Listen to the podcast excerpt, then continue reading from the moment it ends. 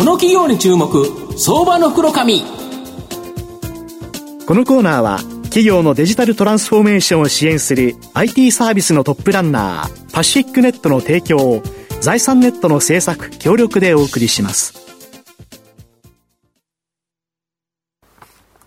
ここからは相場の福の神財産ネット企業調査部長藤本信之さんとともにお送りします藤本さんこんにちは毎度、相場の福の神こと藤本でございます。よろしくお願いします。よろしくお願いします。しかし、マーケット連日なんか暗いなという形なんで、はい、このままも元気ですかって言って、元気ですっていう声がかかってこないっていう感じですけど、はい、まあ、なんとかここからですね、えー、切り返してほしいなというふうに思っております。まあ、今日ご紹介させていただきますのが、証券コード6567、東証グロース上場、セリオホールディングス代表取締役社長の若浜久さんにお越しいただいてます。若浜さん、よろしくお願いします。はい、よろしくお願いします。お願いします。セリオホールディングスは東証グロースに上場しておりまして、えー、現在株価451円、1単位5万円弱で買えます。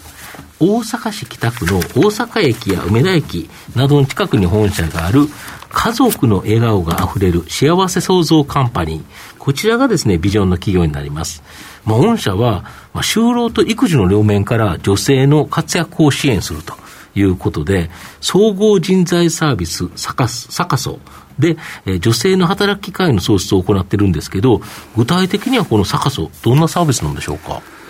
はい、えー、当社が行っているサービスといたしましては、うん、えー、家庭をお持ちの女性を主に対象とさせていただきまして、はい、えー、パートタイム型の働き方の派遣事業を行っているというところが特徴でございます。うん、まあ、いわゆる時間帯や曜日、月間等で、うん、えー、半間の差があるお仕事っていうのはいっぱいあると思うんですけれども、より忙しい、必要性の高い、時間帯ですとか、えー、日数などを絞り込んで勤務形態を提案することで、企業側にも大きなメリットがあるというところで伸びている事業でございます。具体的にはどういうところに派遣するのが多いんですか、えー、事務職も多いですし、コールセンターなども多いとさせてもらってます。はいそういうところにっていう形で、大体何人ぐらいの方が派遣されてるんですか？今は1000人強ぐらいでしょうかね、まあ、登録自体は、うん、えー、3万人を超える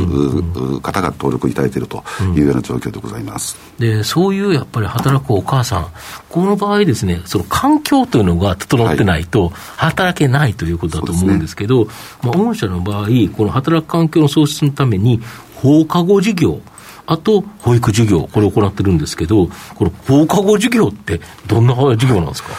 放課後授業というのはですね、うん、えー、小学生を対象にした、はい、えー、一般的に学童クラブですとか、児童館ですとか、はい、えー、そのような、えー、放課後の預かる施設を、うんうん、えー、我々の方で運営をさせていただいているという、うんうん、えー、事業でございます。なるほど、はい、そうですよね、小学校1年生とか、結構早く学校終わっちゃうから、もう1時とか2時とか終わっちゃうと、お母さんずっとそこからいなきゃいけないとかだと、大変ですよね。まあ、よく保育園を出て小学校に上がって、うん、えー、まさしく子供が早く帰ってきちゃうと、お母さん働きづらくなるなと。いうのは、まあ、小1の壁とか、あ言われますけれども、まあ、そういった意味で、えー、各小学校に、まあえー、学童の施設が、えー、設置されていると、でその上を我々が担っているというようなところでございます。なるほど。え保育事業っていうのは、やっぱりこう保育園を運営してるってことですか？そうですね、今現在、うん、えー東京、大阪中心として、うん、えー、40か所以上のです、ね、保育園を運営させてもらってます、あの認可保育園を中心として運営をさせてもらっております。とすると、やっぱり御社の場合、この働くお母さん、まあ、ここをメインターゲットとして、その人たちが働く場所、また環境を整えるっていうことで、まさに家族が幸せになるようなっていうことですよね。はい。えービビジョンとしましては家族の笑顔があふれる幸せ創造カンパニーというのを掲げております、うん、あとミッションとしては、えー、仕事と家庭の両立応援、えー、未来を担う子どもたちの成長応援という、うん、まあ、この、えー、ミッションに基づいて、うん、えー、事業展開をしている会社でございます、で売上高はこの2018年5月期から51億円、19年5月期が63億円、20年5月期がおよそ60、えー、およそ69億円、21年5月期に82億円と、で今期もおよそ90億円の予想ということで、ずっと着実に増収を重ねられてるんですけど、この秘訣って何かあるんですか？いや、特別、あの、秘訣というのはないんですけれども、あのーえー、そうですね、まあ、あ比較的こう毎毎年10億前後ぐらいのペースで、えー、増収をさせていただいているという状況でございますけれども、まあ、特に秘訣ということではないんですけれども、まあ、当社が行っている事業というのはやっぱり社会に求められているもの、また社会の課題となっていることを解決していくような内容が多いものですから、えーまあ、施設数の増加もしかりですけれども、待機児童を解消していくという問題解決、あとは、えー、働き、えー、多様なあの働き方が今求められる時代でございますので、まあ、そういったところで、えー、まあ、今現在の社会が必要となっているようなことに取り組んでいるということが、まあ、増収につながっているのではないのかなというふうに考えています。で新規事業として、ちょっと意外感があるんですけど、はい、この芝生っていう、はい、で園庭を芝生化する緑化事業、はい、まあ、これを新規事業としてやられてるんですけど、これ、なんでどっからこうスタートしたんですか？そうなんですね、セリオがなんで芝生をやってるんだということがよく言われるんですけれども。あのまあ、我々の対象としましては、うん、えー、ゴルフ場とかというところではなくて、うん、保育園や幼稚園の、うん、えー、園庭を芝生化していきたいと、で芝生を施工して、そして、うん。えー、結構大変な維持管理というのをですね、われわれが担って、うん、えー、行うことによって、もう緑の芝生の園庭をどんどん増やしていきたいという思いで取り組んでやっております。で、実際にこの芝生っていうのは、管理が大変じゃないですか。枯らしちゃったり、で、芝刈りしなきゃいけなかったり、これがかなり自動化されてるんですよね。そうなんです。芝生はですね、はい、まあ、水やりですとか、芝刈りですとか、まあ、はい、あの、非常に日々日々やっていかないといけないんですけども、あの、まあ、それサボるとですね、すぐ枯れてしまうんですけれどもね、うん、えー、まあ、水やりに関しましても、はい、オートメーションで、えー、機械を設置しております。うん、また芝刈りも、今、こう、ロボット掃除機みたいな形の。家庭だとルンバって言いますよね。はい。はい。えー、あんなやつがいるんですか？あんな、あんなやつがですね、芝刈り機でおりましてですね、夜中に、はい、えー、よく働いてくれるロボットがあありまして、うん、でそれを、まあ、そのメーカーさんの方と、うん、えー、連携をして、えー、設置をして、うん、えー、まあ、自動化を図って、うん、まあ、職員の皆さん方の手間がかからないような、うん、えーシステムを提案しているというところでございます、はい、あれですね、自動芝刈り機は自動的にやってくれるから、はい、毎日やってくれるから、その芝生がすごくその成長、うまく育つっていうのは、どういうことなんですか、はいそうなんですよね。あの、毎日なかなか人間の手でやりますとね、芝刈りというのはできないんです週1回とかね、2週間2回とかしかできないですよね。で、そうすると、やはり芝がこう伸びた状況で、うん、えー、芝刈りをすると、やっぱり芝生のあのダメージが多くなる、な芝の上の方をだいぶ削っちゃうっていう、はい、切っちゃうということですよね。ですので、まあ、毎日散髪してあげるというところで、芝生そのもののダメージをなくすことによって、やっぱり子どもたちが遊ぶ場所ですので、うん、えー、踏んづけてですね、芝生が、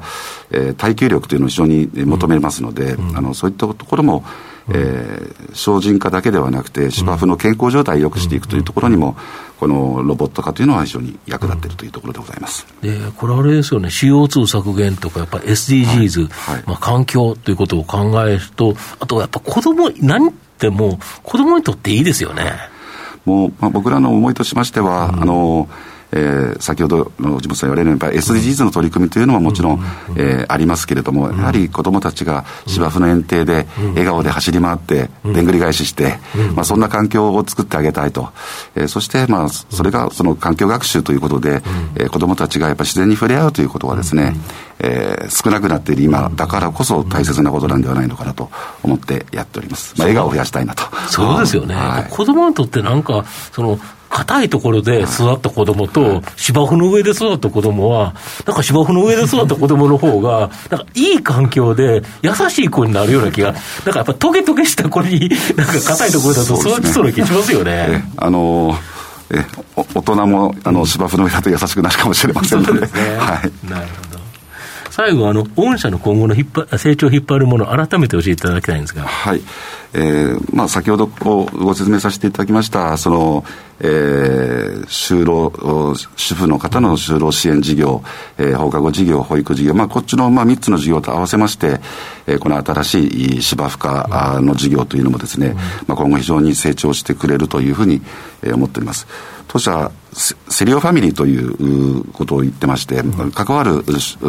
職員や家族のことを、うん、我々のファミリーと、まあ、これを今、中中期で15万人に増やしていきたいということでですね、今取り組んでおります。あれですね、先ほど、まあ、あの放課後があったり、保育があったりって、これ、保育のところなんかは、これ、保育士さんが今まで休職されてた方が、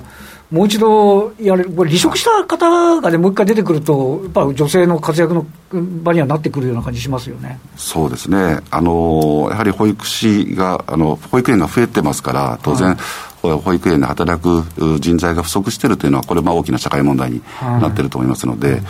えー、一旦また当然、家庭に入られて、辞められた方がまた戻ってくる場というのが、どんどん増えていけばいいなと、そのように思ってます先ほどありましたけど、なんか特別な秘訣はないっておっしゃいますけど、地道におやっておられて、だからやっぱりこうニーズをちゃんと組んでるんだなっていう、なんか印象ありますね。ありがとうございます。はい最後まとめさせていただきますと、セリオホールディングスは、就労と育児の両面から女性の活躍を支援しており、少子高齢化で労働人口が減少する日本において、国の政策である女性の活躍の推進、これをですね、支援して、まあ、高成長し続けてきた企業になります。まあ、放課後事業と保育事業で働くお母さんの環境を整備し、人材関連事業で実際にですね、働く場所、これを提供した企業になります。まあ、新規事業では、地球温暖化で CO2 の削減と環境への配慮、これがさらに求められる中、芝生のメンテナンスで、まあ、着実なですね、まあ、ストック型収益も上がっているという、上がっていく可能性があるということでいうと、まあ、じっくりと中長期で応援したい相場の福の神のこの企業に注目銘柄になります。今日は証券コード6567東証グロース上場セリオホールディングス代表取締役社長若浜久さんにお越しいただきました。若浜さんありがとうございました。はいありがとうございました。藤本さん今日もありがとうございました。どうもありがとうございました。企業のデジタルトランスフォーメーションを支援する IT サービスのトップランナー。東証スタンダード、証券コード3021パシフィックネットは、パソコンの調達、設定、運用管理からクラウドサービスの導入まで、企業のデジタルトランスフォーメーションをサブスクリプションで支援する信頼のパートナーです。取引実績1万社を超える IT サービス企業。東証スタンダード、証券コード3021パシフィックネットにご注目ください。この企業に注目、相場の袋紙。このコーナーは、企業のデジタルトランスフォーメーションを支援する IT サービスのトップランナー、パシフィックネットの提供を、財産ネットの政策、協力でお送りしました。